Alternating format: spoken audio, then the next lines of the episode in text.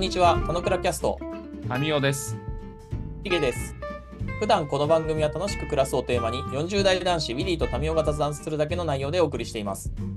この春の特別会で、タミオとシゲの雑談をお届けします。雑談だけ？なんだけです。たまにいいことも言うかもしれません。どうぞ。はい、じゃあおはようございます。おはようございます。おいおい、間があるな、お前。どうしたパーソナリティとして、その立ち位置で大丈夫なのか？ん？どういう立ち位置だとパーソナリティになるんですか？じゃあじゃあ逆、に。もっと、おはようございます、おはようございます、みたいな感じだ。え、どういうこと？じゃあじゃあ、おはうようございますが変な間があんじゃん。お、お、お、お、お、あ、俺か。おはよう、おはようございます、みたいな感じになって。いやそんなんじゃないで、今ちょっと聞き直してみてよ、じゃあ、それ。いやいや、100、俺のセリフだわ、それ。お前聞き直してみる。聞き直してみたら、う、う、う、う、う、う、う、う、になってた感じわかるか。あ、本当ですか言い方は、言い方はちょっとデフォルメしすぎてるけど。あ、確かにね。あ、ちょっとあの、うんうっとなってこと言っう、う、う、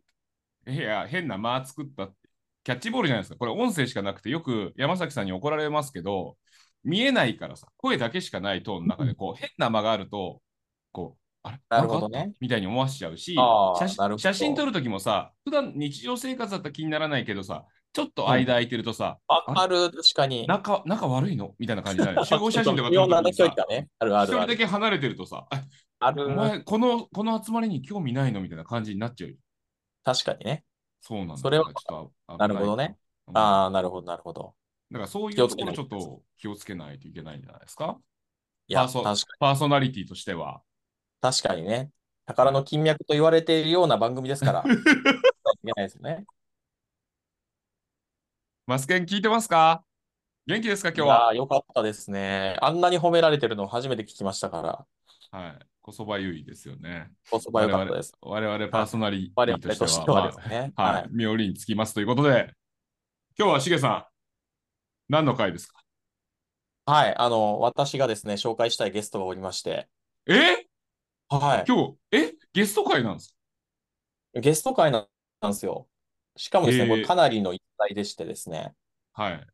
と、あの、結構いろいろやってるんですけど、幸せな親子ですっていうですね、テーマで。他己はい紹介から入るパターンですか？他己紹介してから自己紹介させると。今までそんなゲストの入れ方をしたことは全くないですけど、他己紹介から入って終わるという感じにしますか？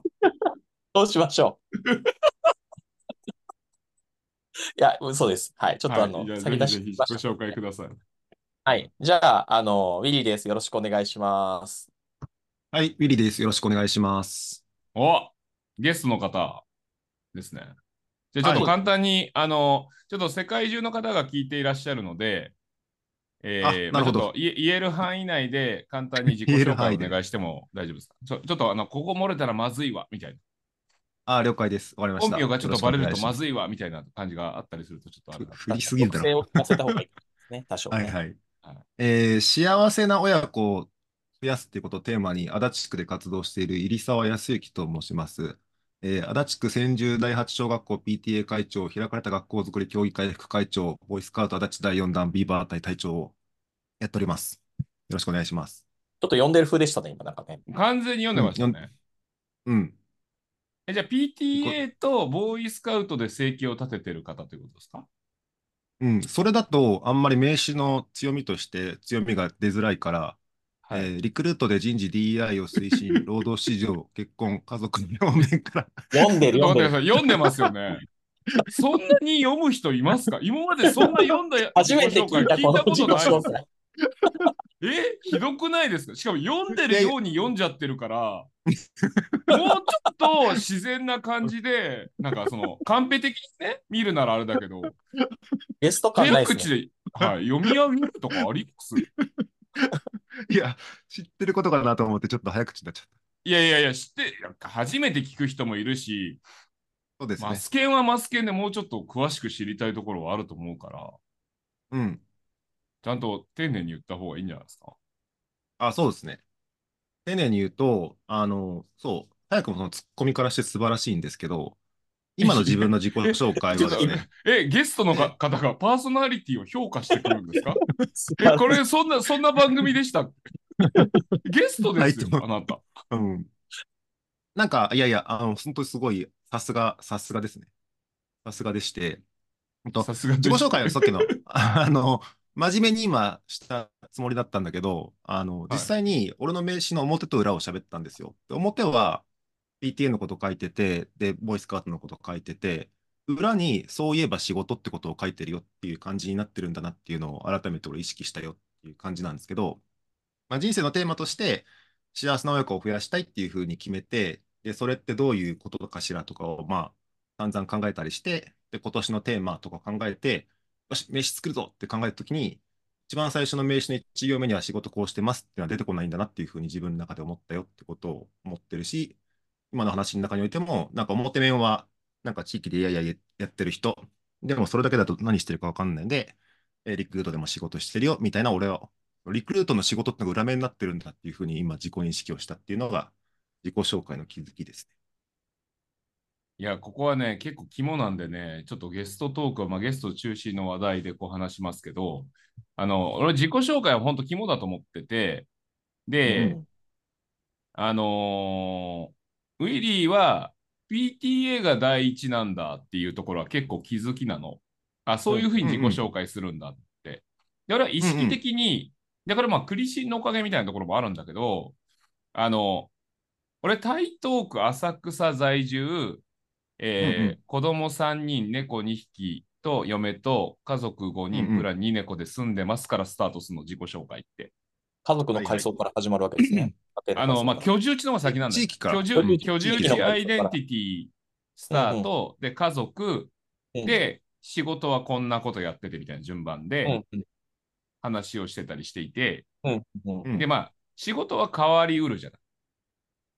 確かに。で、まあ、まあ、場所を住んでる場所とかも変わりうるだと思うんだけど、まあ、俺の中では、まあ、浅草居住っていうところを一応置いたりするから、そこ一番のアイデンティティ置きどころみたいなところがあったりするみたいな。で、まあ、仕事を最初に言わないみたいなところたちは、なんかすごく大事なポイントかなっていう感じがあったりしてて、まあ、そういうニュアンスで言うと、あの、思い入れのある、そのやってる取り組みみたいなものたちが最初に出てくるっていうのは、ふむふむだったりするなって感じなんだけど、なんか、うん幸せな家族を増やすだと、家族の話から入った方が、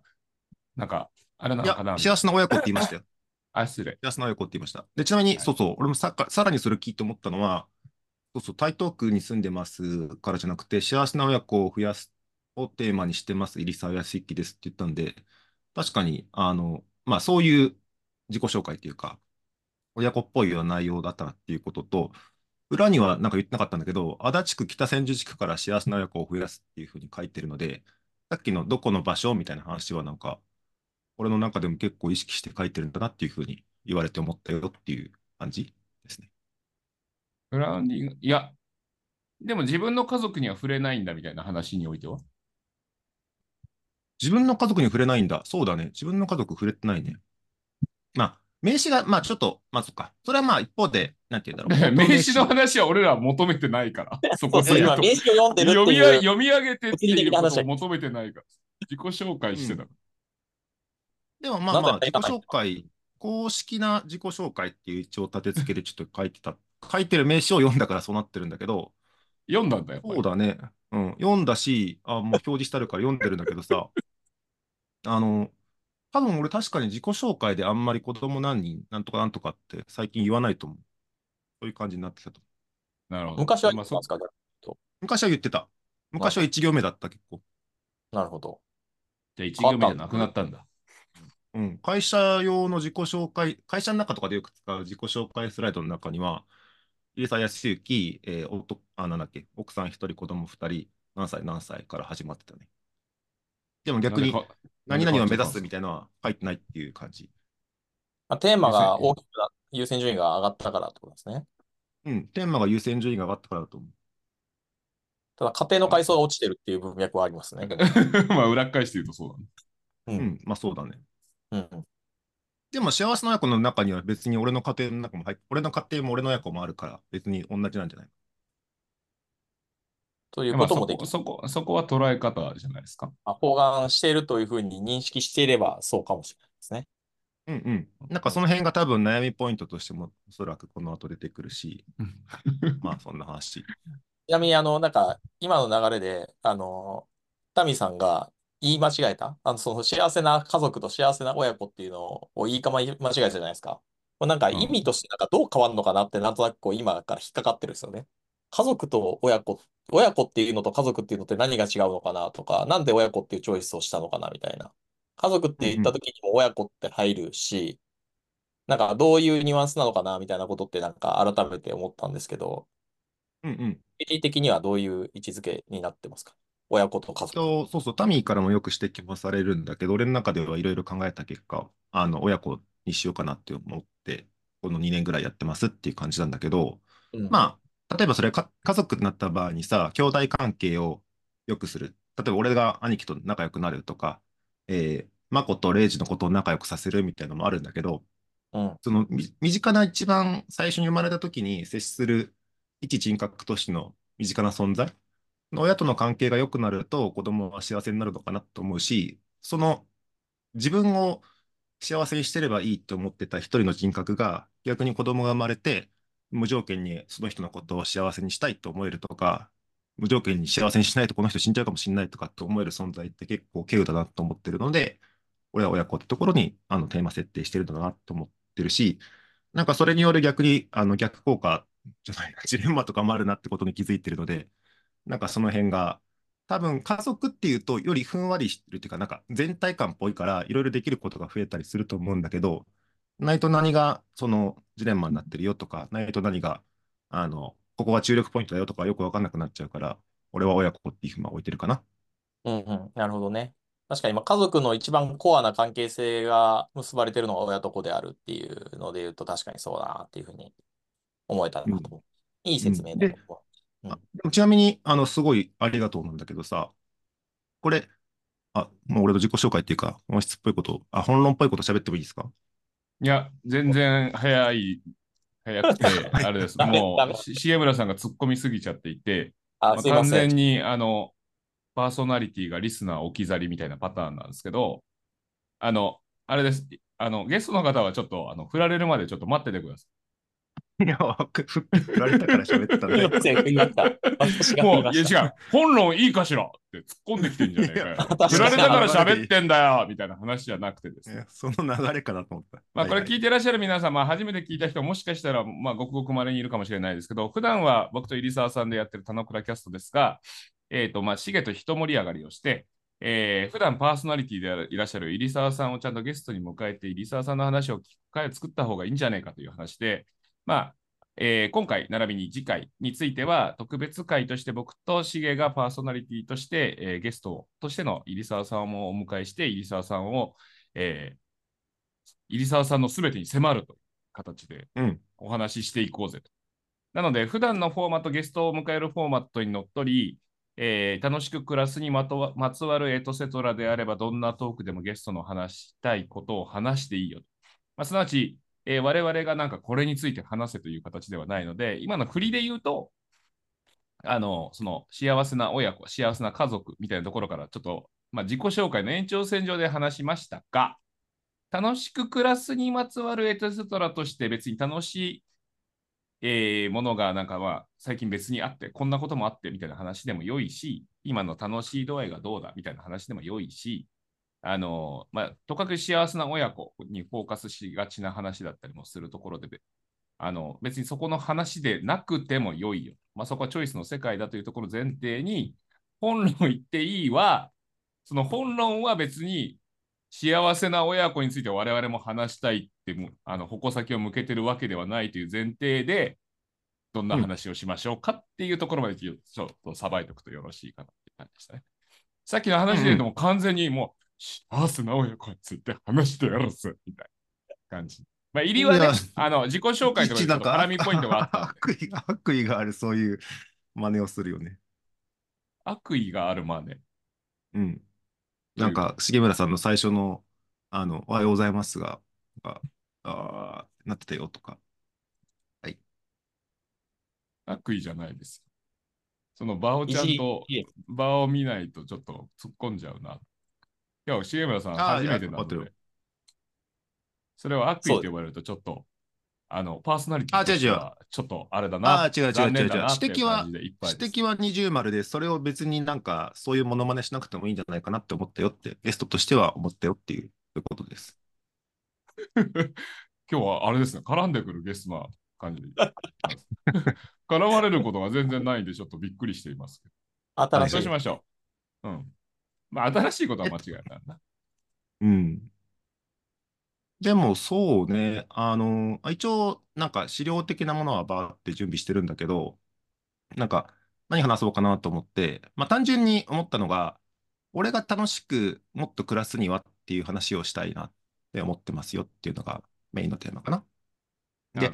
俺が楽しく暮らすときに、なんかか心がけてるのは、幸せな親子を増やせればなんか楽しいなと思ったりしてるんだけど、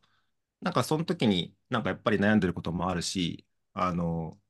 結構幸せじゃないな、楽しいとか幸せって結構個人の主観によったりするもんなので、それを増やすときっていう場合に、結構その個人の分散とか個人の最適化とかになりがちだったりするので、なんか俺個人は楽しく暮らしたけど、それをみんなで楽しく暮らすとかって消化するときに、結構なんか悩むことがたくさんあるなとかっていうのを喋りたいって思ってるっていう、そんな感じですね。なるほど。うん。なんかし、資料に触れた方がいいのか、それはなんかタイミングがあった時に出した方がいいかで言うとどっちだ？うーん、一応触れた方がなんか前段が揃うかなと思うから、それをもとにちょっと喋ろうかな。はいはい。うん。なんかそうね、えっと、ちょっとごめんなさい。これは、あの、ゲストの方を置き去りにしない、ゲストじゃねえや、リスナーの方を置き去りにしないといつも俺ゲストなんだけど、一応喋りますとですね、えっと、これだよ。ああ、ここですと。俺が楽しく暮らすには、まあ、幸せな親子を増やしたいと思ってるんだけども、その増やし方をあの考えたい。まあ、つまりそれ悩んでるってことを言ってますと。あのー手段というより考え方をなんか悩んでるよっていう感じなので、なんか幸せな親子を増やすためにこれすりゃいいじゃんとかはなんか、あの今はそんなに求めてなくて、なんかどうすればあのそういうことできるんだろうかって考え方をなんかいろいろ聞きたいなと思ってますよっていう感じでございますと。で、結構、あの、俺のテーマでいくと、これをなんか実現するにあたって、なんかいろいろ整理してるよとかをよく二人には喋ったりすると思うんだけど、結構、あの、自分の中では、あの、幸せな親子を増やすような領域のことがたくさんできてきつつあるなと思ってて、なんか働き方の調査したりとか、あの、リクルートの中の、あの、DI 推進したり、まあ、それって働くと仕事とかを両立、働くと家族とかを両立するようなことだったりするので、なんかそういうのできてていいなとか、好きで得意で世間が必要となりそうな、なんか PTA とかボイス変わってきてるのもなんかいいことかなとかって思ったりとか、お金にならないけども、地域交流とか、ちょっと貧困とか虐待とか、まだそこまでできてないことなんだけども、なんかそっちにも少し目が向きそうになりそうでよかったかなみたいな感じに今なってますよと。なんだけど、俺の中でやっぱ明確に課題だなと思ってるのが、あの、結局それって全てのものがなんか時間の取り合いでなんかできてるかなと思ってて、俺当時、さっきのシゲが言ってくれた話じゃないんだけど、と俺の2世代ぐらい前は、あの仕事を通して幸せになるとか、仕事が楽しいと人生が楽しいみたいなテーマにすごい置いたので、なんかその領域をまずやりましたと。なんだけど、結婚するときに、あの、私も幸せ、あなたも幸せみたいな、やっぱそういうイベントになるじゃないですか。だからそれは個人の幸せじゃなくて、個人の楽しいじゃなくて、夫婦っていうのは2人とも楽しいとか、2人とも幸せを作る工程だなっていうふうに思ったんだけど、なんかそれがさらにもう一個進んで、子供が生まれると、それだけじゃなくて、幸せに、まあ、幸せにするというか、楽しくさせるというか、ちょっと言い方はあれだけども、なんかそういう対象がどんどん増えていくことってすごいいいんだけど、一方でなんか自分勝手だけではなんかうまく楽しくとか幸せになれなくなるんだなっていうふうになんか思ったりしたので、なんかその辺のところが課題感に思ってるよっていうのが、今俺が思ってることっていう感じですと。なんかこれは喋り方難しいね。どうしようかな。いや、まあ、あの、表示はしてるけど、そこに触れてないから、ここにどう触れていいかもあれだし、ちょっとまあ耳だけで聞くと、あまあ、資料についてはそんな触れてないから、あんまり見てなくてもいいって感じっぽいページだけど。うん、あ、そうそうそう。あ、資料はまあ触れてる、触れてるっていうか、そんなに書くの触れなくていいんだけど、で、俺が持ってることはももっとシンプルに言いますとですね、あの、結局それって、えっと、これはこの前のあの放送の時にも話したみたく、あの、結局自分のことをやるのが大事って人が多くって、えー残念ながら、あの、子育てに対する悩みとかで、えー自分の時間が取れなくなる。仕事や自分のことが十分できないっていう方が、えー子供との時間を取れないよりも悩んでる回答っていうのは実は多いんですよ。これ、足立区の子供とか子育て支援に関するニーズ調査とかで。いやつまりそれって、あの、まあ、子供に、子育てに対する悩みって聞いてるんだけど、あの、子供との時間が取れない以上に仕事や自分のことが十分できないってことが悩みなんだなっていうふうに思って、まあ、単純に、あの、自分と子供とのそのジレンマを感じてる人が多いんだなっていうふうに思ってますよ。かつ、その時にやっぱ取り合いになったりするのは、少なからず時間だったりするってことなのかなっていうふうに思ってて、結構その、俺は以前は時間管理もめちゃくちゃ大好きだし、それが全てだと思ってやってたけども、あの、それだけには取られないようにしてるけども、やっぱりなんやかんや言って時間ってすごい大事なので、なんかその取り合いとかっていう構造をどうやって変えればいいのかなっていうふうに思ってるよっていうのが、俺が思ってることですと。で、それって、親と子供だけじゃなくて、もう完全に地域のじいちゃんとかに時間ともらえばいいじゃんとかって思ってるんだけど、地域とかは、あの地域として、なんか地域全体が幸せになればいいとかってやってるんだけど、なかなか地域の活動とかに参加するなんて人も少ないし、自分の家庭の方の時間の方が大事だからやったりするけども、親はなんか自分の家庭が大事だって言ってるくせに、なんか子供と遊んだりすると、なんか自分の時間がなくなったりして、結構嫌だよって思ったりとか、本当の内面的には子供を幸せにしたいって思ってほしいんだけど、なんか自分を幸せにしたいの方が力が強いから、子供との時間が結果取れないみたいな感じになってるので、なんかみんなは、なんて言うんだろう、地域でも時間がないし、家庭の中でも時間がないし、自分の中でも時間がないみたいな感じに陥ってるんじゃないかなって思ってるよっていうところで、なんかそれを、なんかこの構造が変わらない限り、俺が時間を切り売りした部分でしか幸せな親子を増やすってことができないので、なんかこの仕組みをどうやって変えたらいいかなっていうのがなんかめちゃくちゃ悩んでることかなっていう感じでございます。なるほど。一旦ここで切ります。じゃあ一旦楽しく暮らすためには自分のテーマ感についてちゃんと生きれてることがウィリーにとっては望ましい。その中で、うんまあ今やっていることたちが楽しく暮ら、あ、ごめん、失礼、えー幸せな親子を増やすというところにこうたどり着かねえんじゃねえところの悩みがある、迷いがある、困りごとがあるっていうところを解消しないといかんのだ。うん。なので、えーそのためのちょっと、もうどうしたもんかいなっていう話ができるといいね。だからまあ、どうしたもんかないかっぽい感じだけど、まあ、それは楽しく暮らすためにはウィリーにとってすごく大事なことだ。な感じだと。重村さん、どうしたらいいですか？どうしたらいいですか？いやー、なんかでもなかなかいい整理をされてるなというふうに改めて思っておりまして、なかなかこう資料は、あの、ちらちらと見ながらも、内容の方で入っていきたいなというふうに思うと、まあなんか最初に話したいなと、ここでこう、まあ相談的な話じゃないけど、こう、どんなふうに突っ込んでいこうかなっていうふうに考えたときに、なんかこう、さっきのこう、まあ構造がね、あの、さ、あの、皆さん見れてないですけど、構造で書いてあったときに、自分を幸せにするみたいなキーワードがあったときに、その自分が幸せっていうことの定義がこう重要だなっていうふうにまあ改めて思ったりしたんですよね。まあその、うん例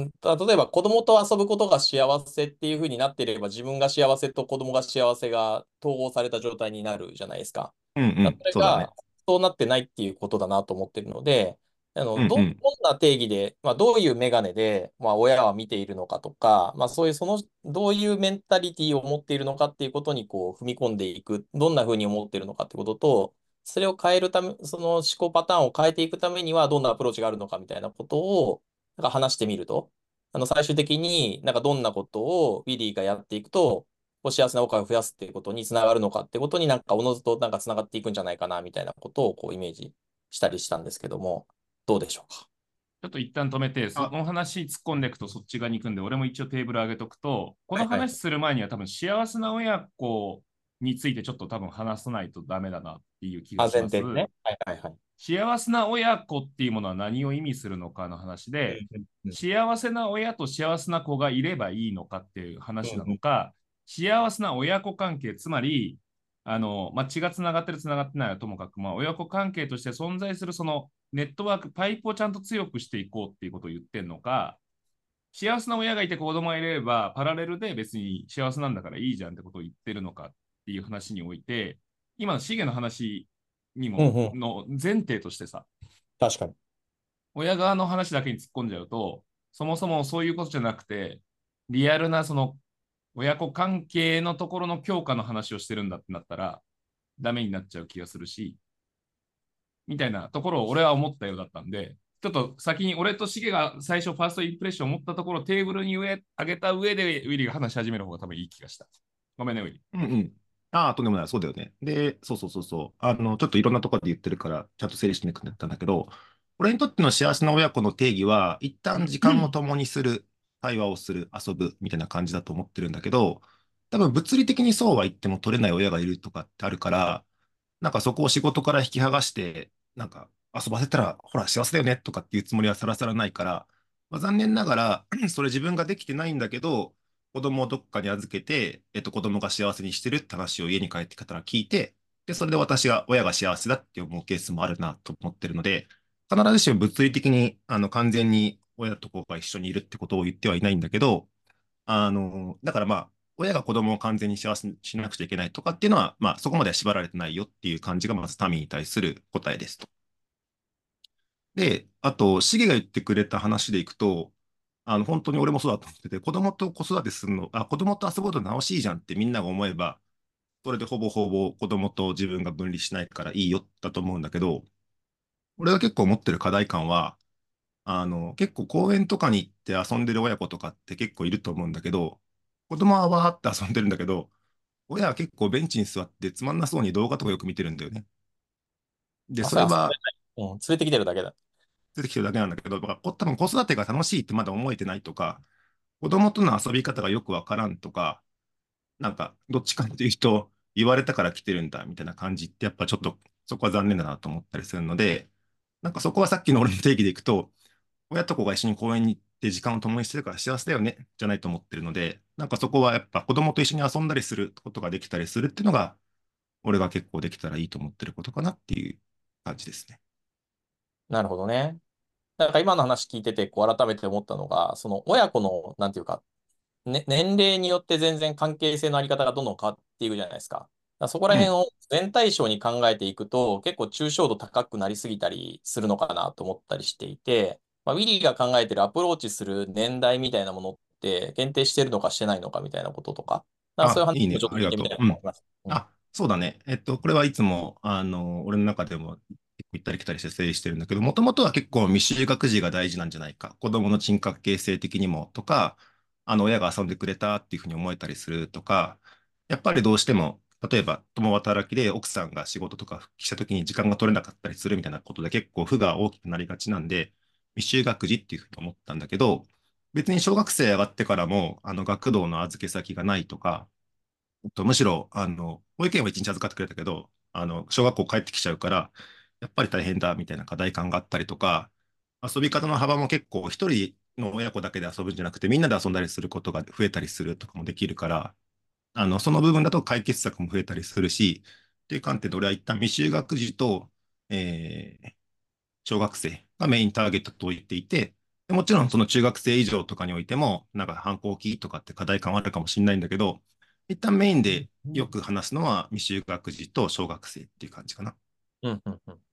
まあ、イメージさっきの話だと、小学あ、ごめんご校めん。低学年とかぐらいなのかもしれないですかね。うん、そうでもでも、うん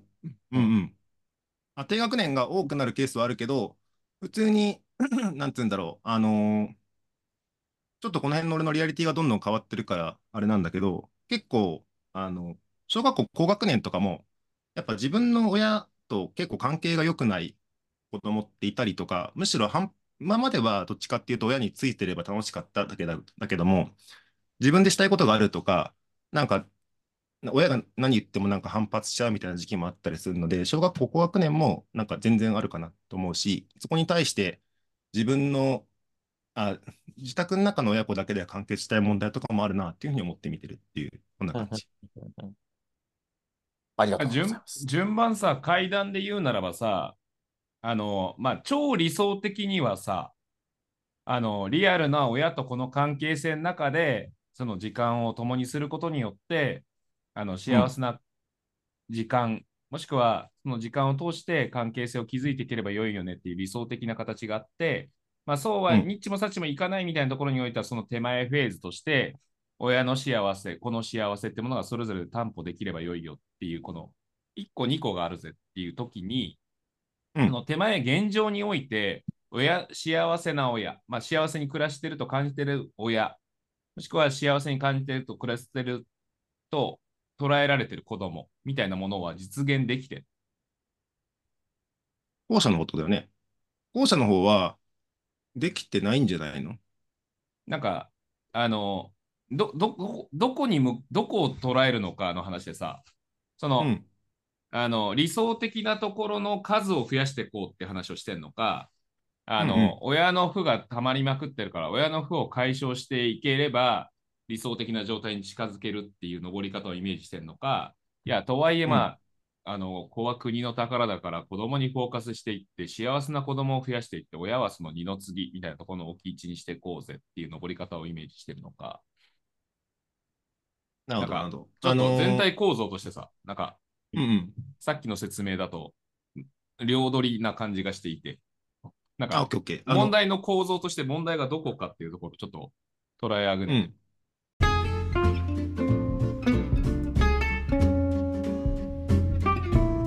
も雑談にお付き合いいただきありがとうございました。雑談って楽しいですよね。今日も楽しく暮らしましょう。